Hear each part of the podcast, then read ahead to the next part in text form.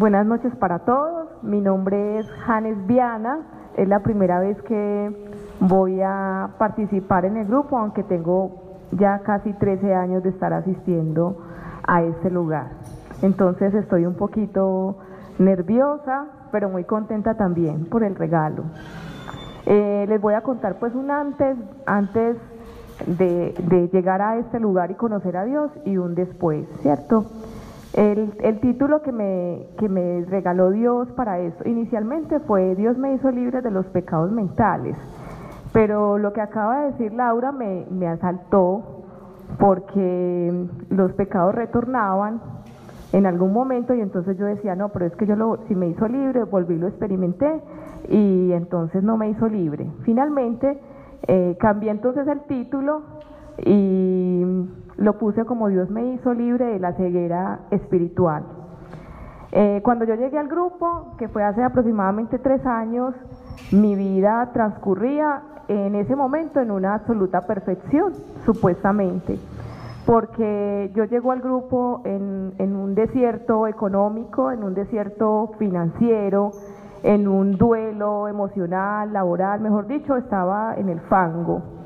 Y llegué al grupo y empiezo a identificar que al principio hubo mucho sabotaje en, cuando escuchaba obviamente los testimonios porque eh, en la situación en la que estaba siempre quería oír.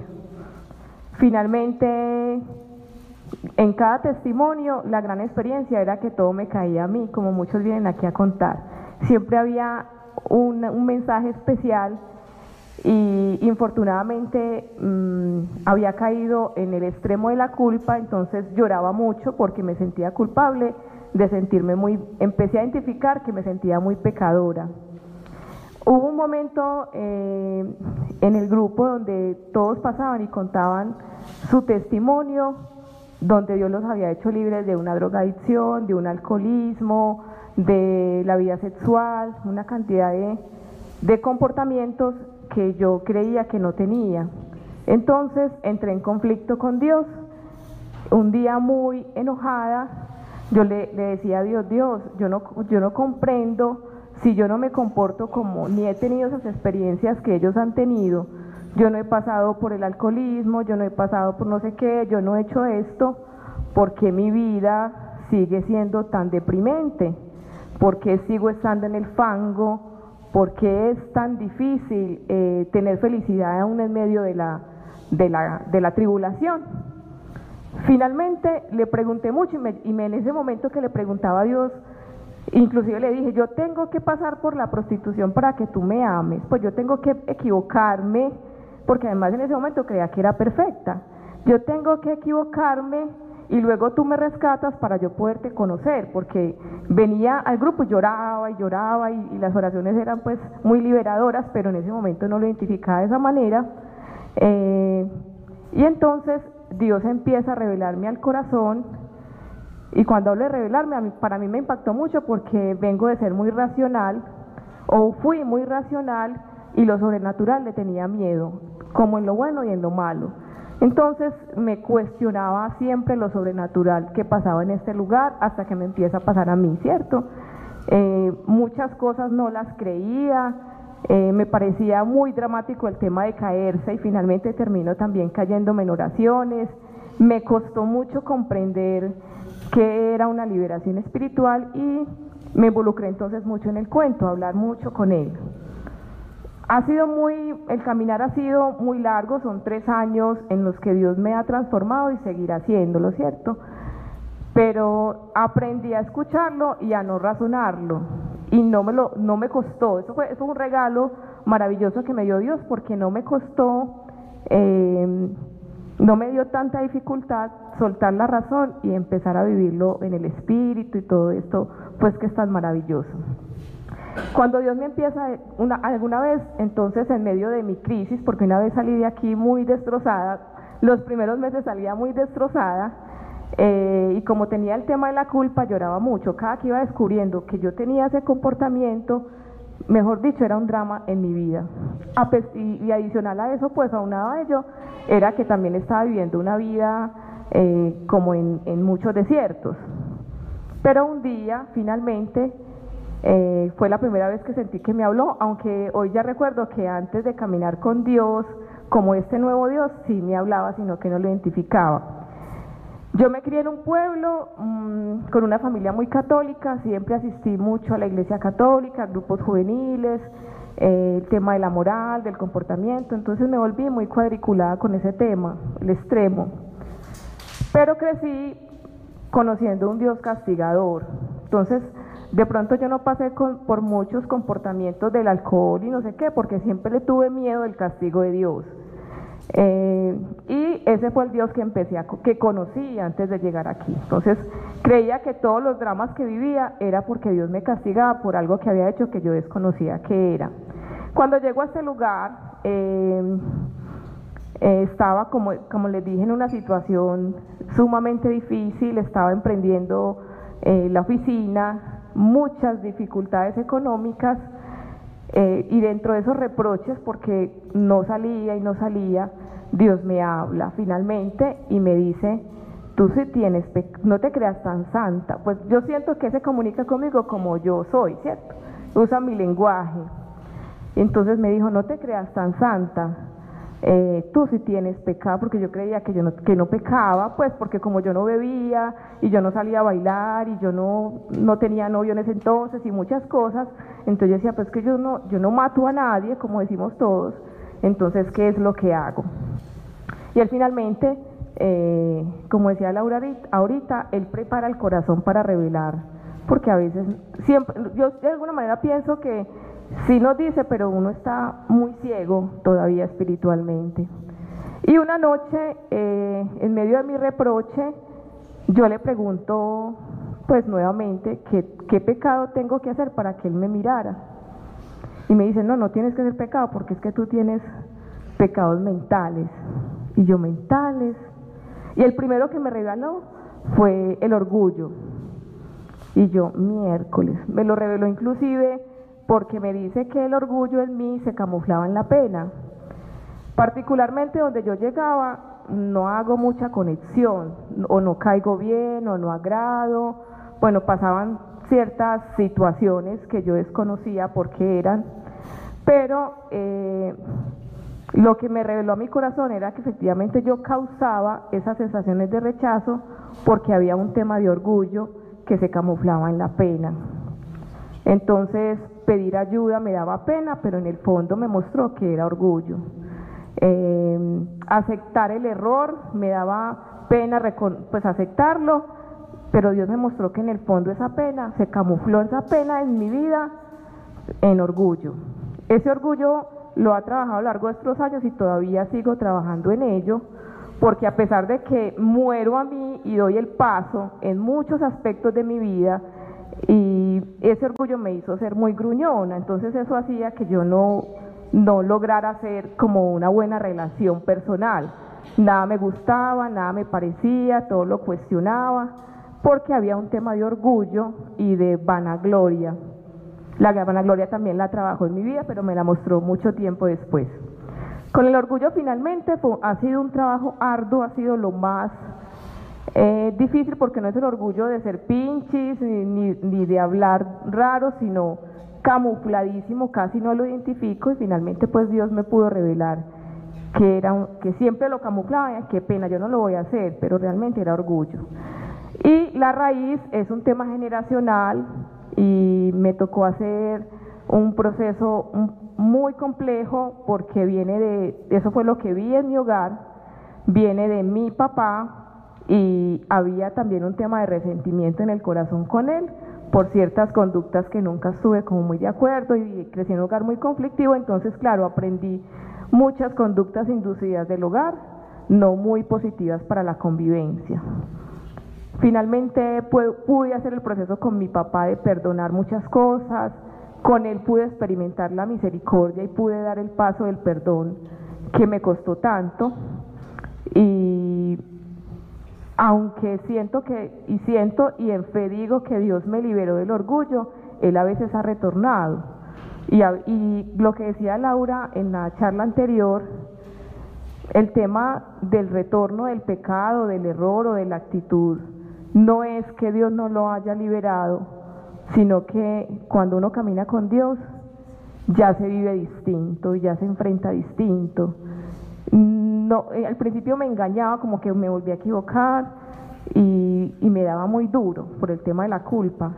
Pero luego entendí que, bueno, la, la crisis financiera va y viene, pero hoy la vivo distinto porque yo hoy ya oro, hoy leo el Evangelio, hoy pido ayuda, entonces eh, para mí eso es libertad, para mí eso es haberme liberado pese a que a veces retornan. Dios en este caminar mm, me conquistó de una manera muy particular porque empezó con cosas muy especiales, porque como conocía mi corazón, sabía que yo era muy racional, un día entendí que no había forma de que me mostrara todo junto, porque cuando me reveló que era orgullosa, yo creí morir. El orgullo, o sea, el orgullo, sentí vergüenza con Dios de tener, de saberme que tenía ese pecado. Recuerdo que esa noche yo tengo una, una molestia en un pie, hace más o menos dos años vengo en una dificultad que algún día les contaré el testimonio de ese pie eh, y es un tema eh, muy fuerte y es una consecuencia de un pecado.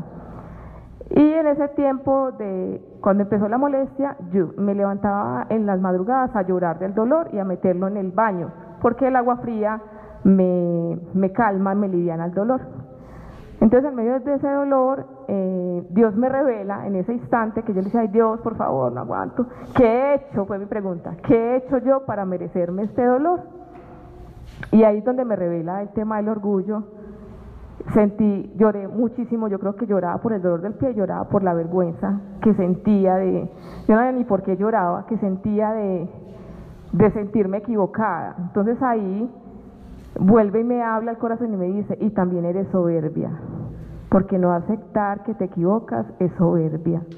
Y bueno, empezamos a trabajar con la soberbia. Fue muy duro porque él llegó, empezó a dirigir, a escuchar al Espíritu Santo tanto porque que llegaba a decirme, yo llegaba a un ascensor y yo no saludaba y me decía, saluda, y yo era como un robot. Buenos días, me decía, sonríe, yo sonreía.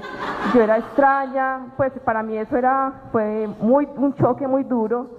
Eh, sin embargo, lo disfrutaba, como que, ay, sí, sonreí, se siente chévere, pues. Y así fui rompiendo con el tema de la soberbia porque, bueno, y muchas otras experiencias más frente a ello que me tocó aprender a morir eh, que en ese momento particularmente no recuerdo, pero sí donde llegaba, sobre todo en mi rol y en mi profesión, se maneja mucho el orgullo y la soberbia. Eh, se maneja, o sea, abre puertas a que uno llegue a la comparación, porque es una profesión que de alguna manera eh, tiene una exigencia social y empiezo a ser irreverente con el tema. Yo soy abogada, entonces, en esos roles es un poquito difícil manejar ciertas cosas y hubo un momento donde le digo no quiero ser abogada, yo no es difícil creer en Dios y, trabajar en este tema porque hay que mentir todo el tiempo. Eh, yo no te, no te pedí permiso para, para estudiar esta profesión y hubo un conflicto y finalmente él me muestra cómo puedo empezar a litigar con Dios, ¿cierto? A litigar con la verdad, y a decir no a los negocios millonarios pero mentirosos. Y en ese orden de ideas eh, pude hacer el alineamiento de la profesión con el litigio, pero es una profesión que jala mucho el tema de la soberbia y el orgullo.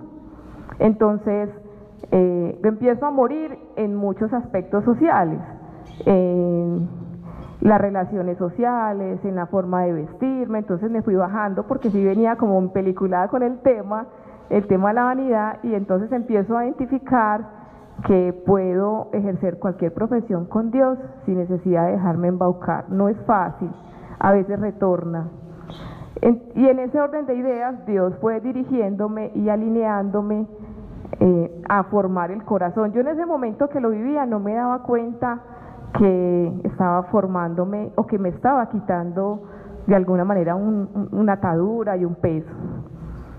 Eh, o sea, cada que terminaba una etapa, terminé la etapa del orgullo, la terminé entre comillas porque todavía sigo trabajando en ello, sobre todo con el tema, de que todo me da pena. Eh, em, me, llegó la etapa de la envidia. Fue muy duro para mí porque siempre declaré que yo no era envidiosa. La envidia se camufla en muchas maneras y cada uno lo vive de una manera distinta. Y cuando digo lo vive es porque a veces nos toca la puerta. En mí me la reveló en que no me alegraba de la bendición del otro. La, envidia la empiezo a experimentar en la crisis financiera y empiezo alrededor a mirar que los demás avanzan, que aquel compró el carro, que aquel el super trabajo, que aquella no, pues mejor dicho, y en, el, en esta profesión se compite mucho por eso. Y yo no empiezo, yo empiezo a decir, ay, tan bueno, pero por dentro estaba, pero así, porque yo no tengo, ya no, o sea, en mí no era, yo quiero esa blusa para mí o yo quiero ese carro, no, en mí era, no me alegraba la, la prosperidad del otro, no podía. Llega en un momento donde ya eso me bombardeó todos los días, que veía que un amigo cerró un negocio, que veía que fulano consiguió el mejor empleo, que Perano compró el carro, eso era durísimo para mí. Yo, ay, tan bueno, yo, yo te felicito, pero por dentro me sentía raro. Yo decía, Dios, entonces yo como, como vengo de ser un poco racional, todo se lo pregunto. Yo decía, Dios, venga, ¿qué pasa?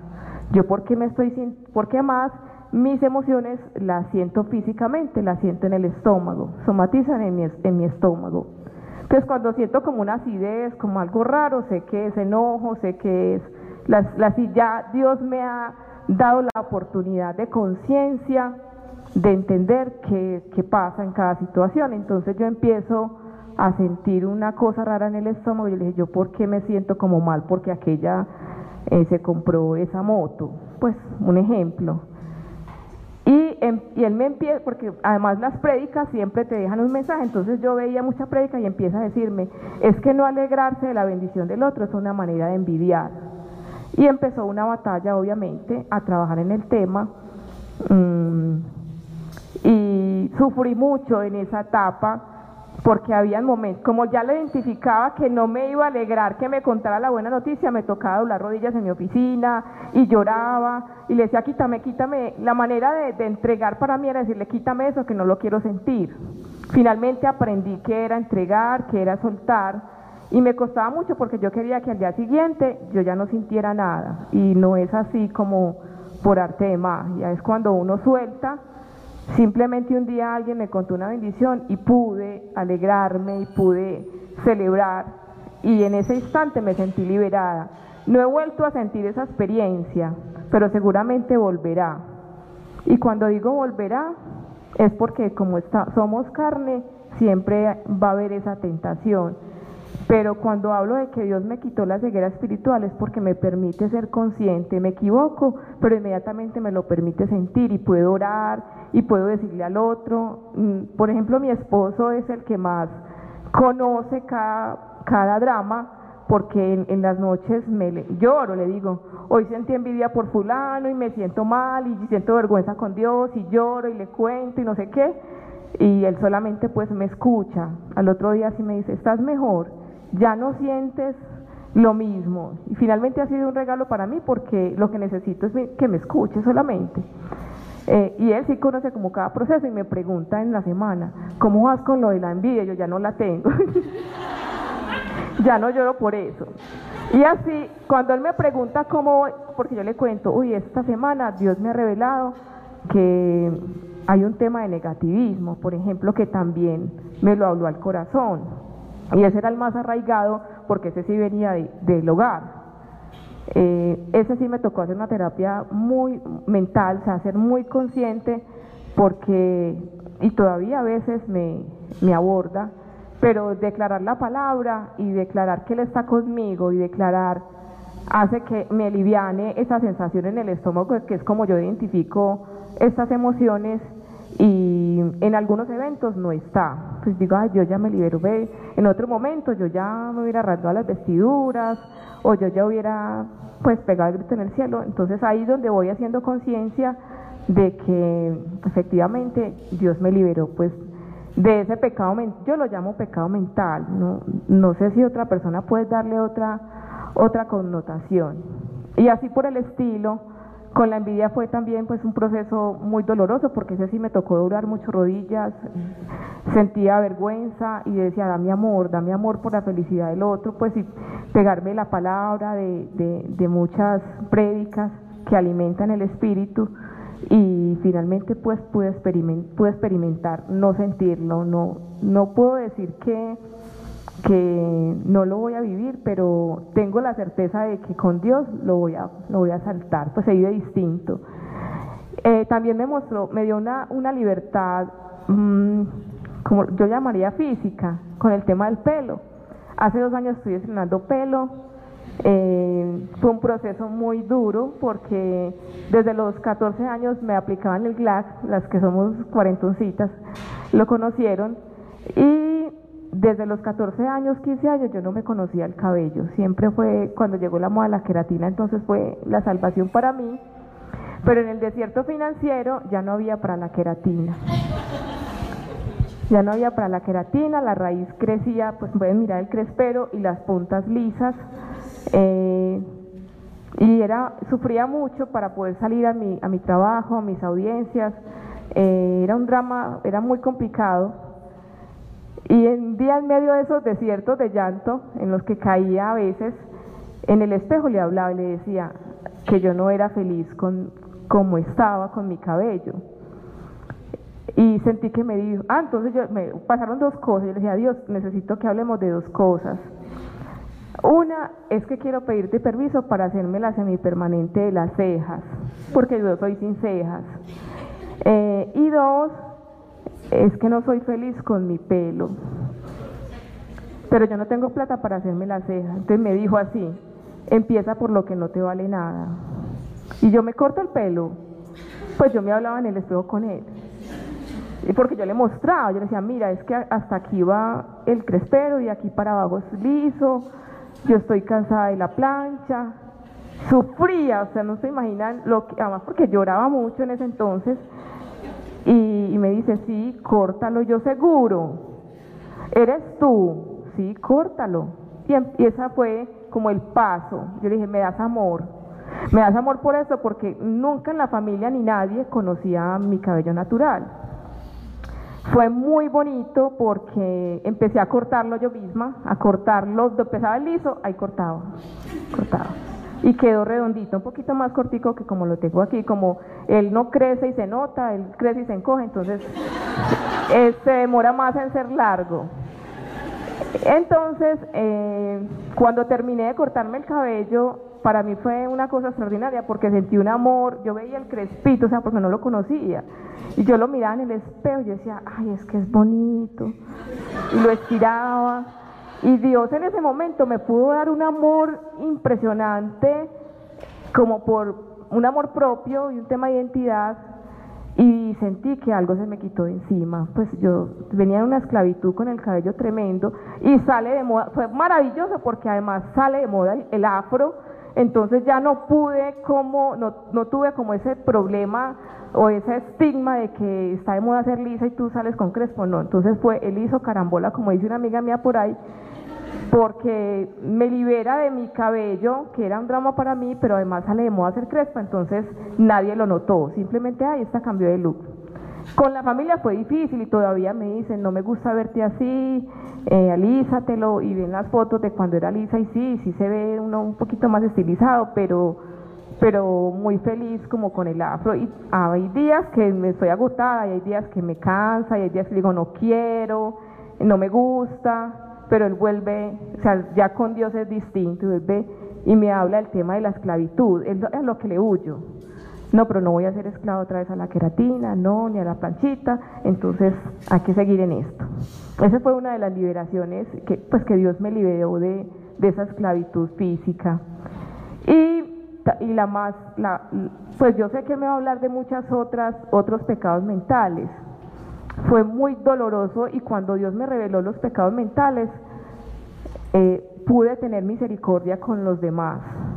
Me permitió sentirme igual porque me sentía por encima. Es que yo no, yo, yo nunca me he equivocado, pues es que pues yo, yo voy a misa, pues yo no le hago nada, daño a nadie y entonces eh, pude tener misericordia con el equivocado y pude entender que el tema de la hermandad, de que era ser hermanos, pues en Cristo es un apellido, pero que era ser realmente hermanos en Dios, ¿cierto?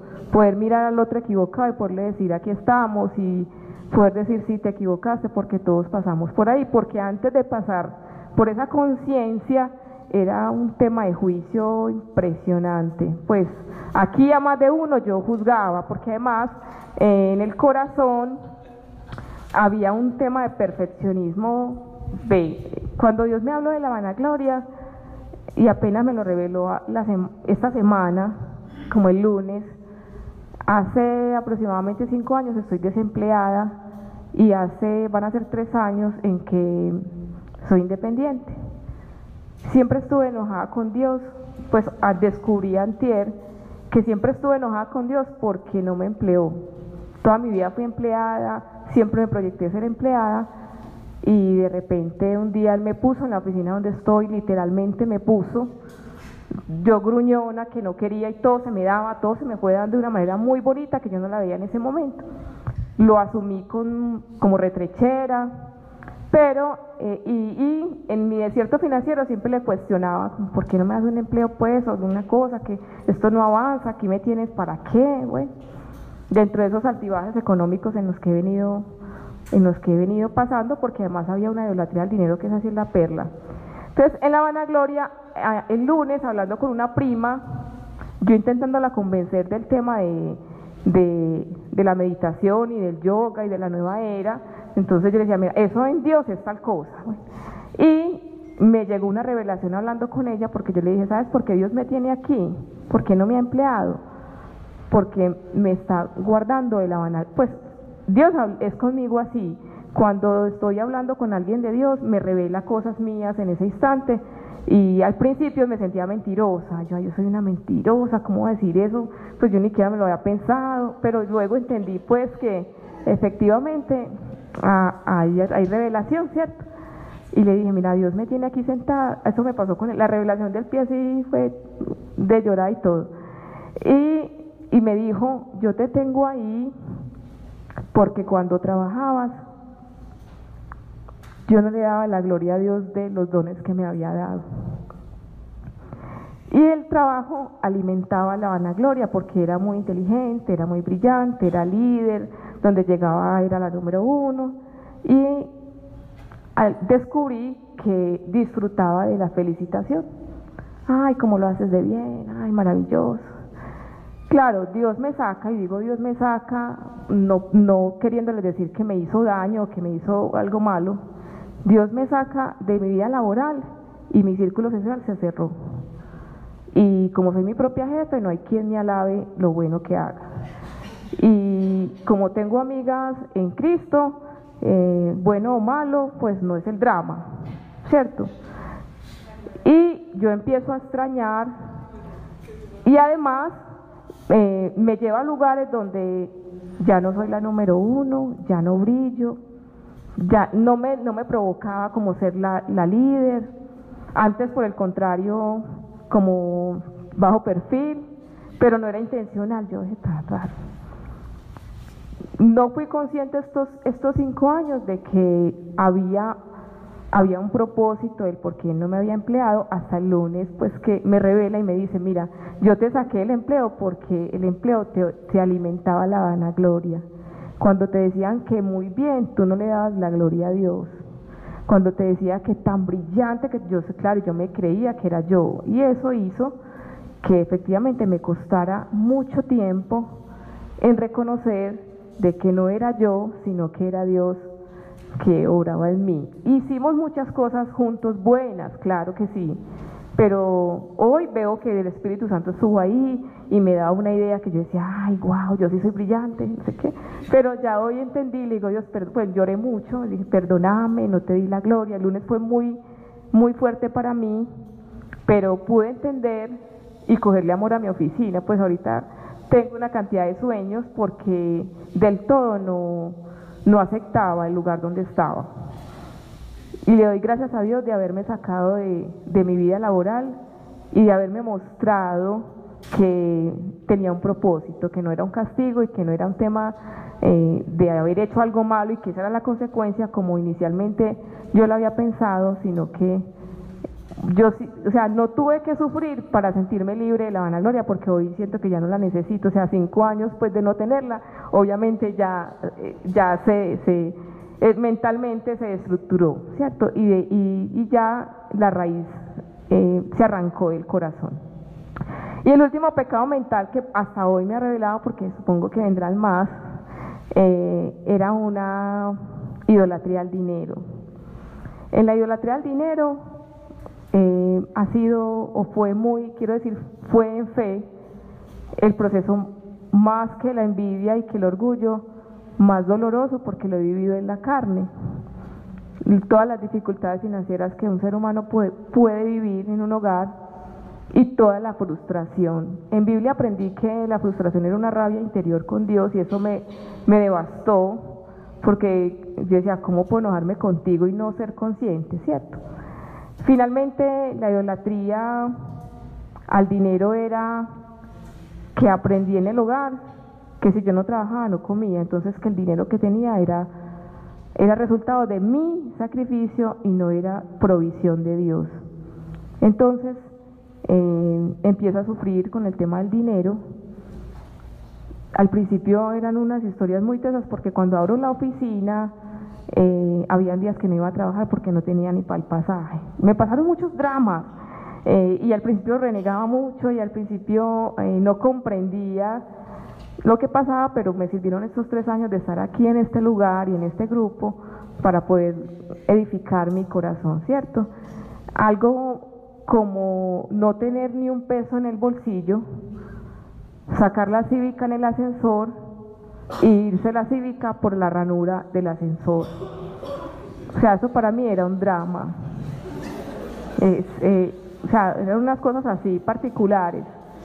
Eh, recuerdo que alguna vez con el tema del dinero me paré, que estaba en sanación de corazón, y me paré en un almacén, porque mm, las mujeres a veces somos panidositas.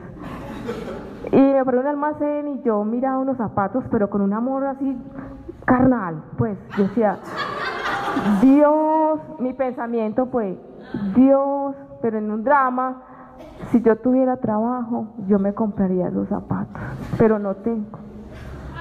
Fue, fue una cosa, yo me fui triste, mi amiga, una amiga que iba conmigo, que me, ella, ella me vio, ella no escuchó, me dice, ven, yo lo saco fiado, yo tengo la tarjeta, y yo, no, Dios no le gustan las deudas, pues así, no, no, tal cosa. Y finalmente la tarjeta que iba a sacar en ese almacén, no, la cuota de yo le dije, no, mira, se cuenta, no, no, no, y no, pero por dentro quería, sí, sí, pero Dios fue muy lindo. Lo más maravilloso es que a la semana Dios con alguien me regala cinco pares de zapatos. Y ahí me dice, no es que si tuvieras trabajo, es que yo te proveo aún sin trabajo. Eso para mí fue el detonante para empezar a caminar, identificar que tenía una idolatría al dinero. Eh, y así por el estilo llegaron muchas cosas. Llegaron como un día no tener para el arriendo de la oficina, eh, y mi hermana me llama al pueblo y me dice, negrita, necesito que me compres no sé qué, yo siempre mando a hacer mandados. Eh, te voy a cocinar la cuenta. Yo le dije, espere, yo miro si tengo algo, porque si no me chupa la cota de manejo, entonces te toca cocinarme más, y bueno y yo entro a la cuenta, pero no, antes de eso yo le había, yo estaba empezando a soltarle a Dios, porque como venía que tú eras mis fuerzas, que si yo no conseguía, entonces sufrí mucho, mucho. Eh, yo le dije, Dios, yo te voy a soltar, pues no tengo para arriendo, este mes no me fue bien, eh, me va a tocar pedir prestado, me da mucha pena, pero ya saben pues que la pena es orgullo, pues pedir ayuda. Eh, ah, yo te voy a soltar eso, yo, lo que tú digas, pues si toco quedar mal, quedar mal, y bueno, logré como soltar. Y él es muy lindo porque cuando estoy en una tribulación me distrae que una llamada, que un mensaje y se me quita. Salió al rescate y me escribe mi hermana y bueno, me, yo entro a la cuenta y encuentro la plata exacta del arriendo. Y yo, ay, alguien se equivocó. No, me, no, lo que necesito, ¿será que lo tomo prestado? Y después miro de quién es y le cuento a una amiga que fue la que me invitó a este lugar Le digo, mira, me apareció una plata justamente, ¿será que la tomo? Y ella se reía, pues porque apenas yo estaba empezando en el grupo. Y yo no, yo voy al banco porque es que pues se equivocaron. Y ella me decía que era Dios, me dijo, es Dios. Pues él escuchó tu súplica. Y yo no, yo voy a ir al banco porque se equivocan y después me toca pagar esa plata, pero será que lo tomo prestado y entré como en una dicotomía, en una confusión. Y hubo algo que ella me hizo reaccionar y me dijo, eh, créele a Dios, no abortes la bendición. Y yo, sí, la voy a tomar. Cogí la plata, pagué finalmente pues el arriendo y nunca hasta hoy apareció quién era el dueño. Intenté después, después de que me la gasto, yo dije, yo no voy a abortar la bendición. Intenté preguntar en el banco de dónde podía venir y nunca identificaron quién había consignado y no insistí. Como que es que no logro ver, es que está muy lento y finalmente dije, no, eres tú. Y ahora sí fue como empezó a endulzar y a conquistar y a bajar al corazón que era más que razón, ¿cierto? Porque lo razonaba mucho. Eh, de, fueron muchos regalos que en este momento no recuerdo porque no fueron tantas, no fue ni lo malo ni lo bueno, dentro de todo fueron regalos y muchas revelaciones que me fue dando. Estamos con tiempo todavía. La, ya, estamos con tiempo. Seis minutos. Tres minutos. Les voy a contar rápidamente el tema del pie. Eh, yo vengo lidiando con una enfermedad eh, hace aproximadamente dos años. Aparentemente era un tumor en la planta del pie, en un nervio. Eso hizo que me bajara de los tacones definitivamente y que cambiara muchas cosas.